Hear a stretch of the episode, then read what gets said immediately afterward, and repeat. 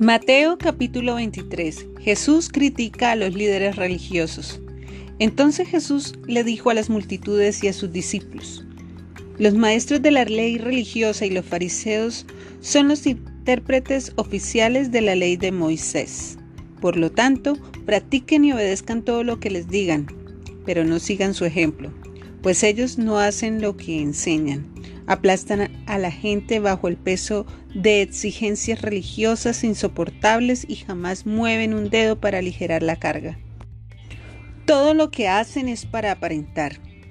En los brazos se ponen anchas cajas de oración con versículos de la escritura y usan túnicas con flecos muy largos, y les encanta sentarse a la mesa principal en los banquetes y ocupar los asientos de honor en las sinagogas.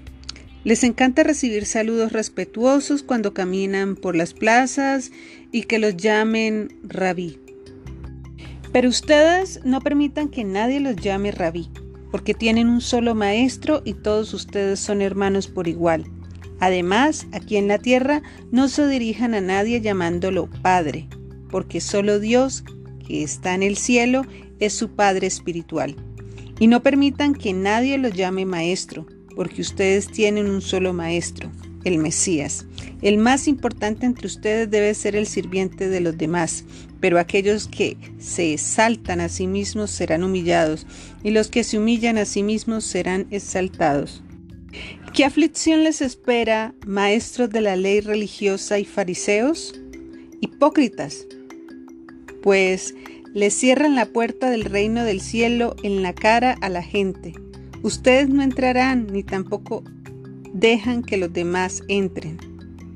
¿Qué aflicción les espera, maestros de la ley religiosa y fariseos, hipócritas? Pues cruzan tierra y mar para ganar un solo seguidor, y luego lo convierten en un hijo del infierno dos veces peor que ustedes mismos. Guías ciegos, ¿qué aflicción les espera, pues dicen que no significa nada jurar por el templo de Dios, pero el que jura por el oro del templo está obligado a cumplir ese juramento. Ciegos tontos, ¿qué es más importante, el oro o el templo que lo hace sagrado?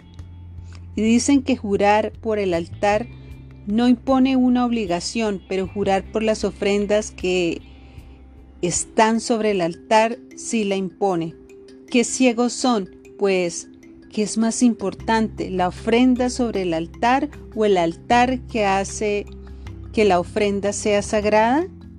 Cuando juran por el altar, juran por el altar y por todo lo que hay encima. Cuando juran por el templo, no solo juran por el templo, sino por Dios, quien vive allí, y cuando juran por el cielo, juran por el trono y por Dios, quien se sienta en el trono. ¿Qué aflicción les espera, maestros de la ley religiosa y fariseos hipócritas? Pues se cuidan de dar el diezmo sobre el más mínimo ingreso de sus jardines de hierbas, pero pasan por alto los aspectos más importantes de la ley, la justicia, la misericordia y la fe. Es cierto que deben diezmar, pero sin descuidar las cosas más importantes. Guías ciegos, Cuelan el agua para no tragarse por accidente un mosquito, pero se tragan un camello.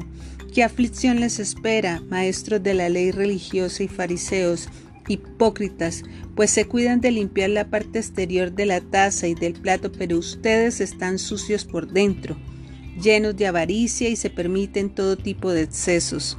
Fariseo ciego. Primero lava el interior de la taza y del plato y entonces el exterior también quedará limpio. ¿Qué aflicción les espera, maestros de la ley religiosa y fariseos, hipócritas? Pues son como tumbas blanqueadas, hermosas por fuera, pero llenas de huesos de muertos y de toda clase de impurezas por dentro. Por fuera parecen personas rectas, pero por dentro el corazón está lleno de hipocresía y desenfreno. ¿Qué aflicción les espera, maestros de la ley religiosa y fariseos, hipócritas? Edifican tumbas a los profetas que sus antepasados mataron y adornan los monumentos de la gente justa que sus antepasados destruyeron.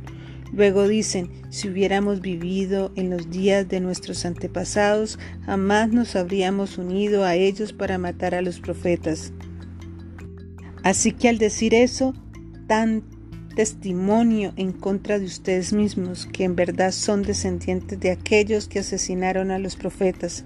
Sigan adelante y terminen lo que sus antepasados comenzaron, serpientes, hijos de víboras. ¿Cómo escaparán del juicio del infierno? Por lo tanto, les envío profetas, hombres sabios y maestros de la ley religiosa. Algunos matarán crucificándolos y a otros los azotarán con látigos en las sinagogas y los perseguirán de ciudad en ciudad. Como consecuencia, se les hará responsables del asesinato de toda la gente justa de todos los tiempos desde el asesinato del justo Abel hasta el de Zacarías, hijo de Berequías, a quien mataron en el templo, entre el santuario y el altar.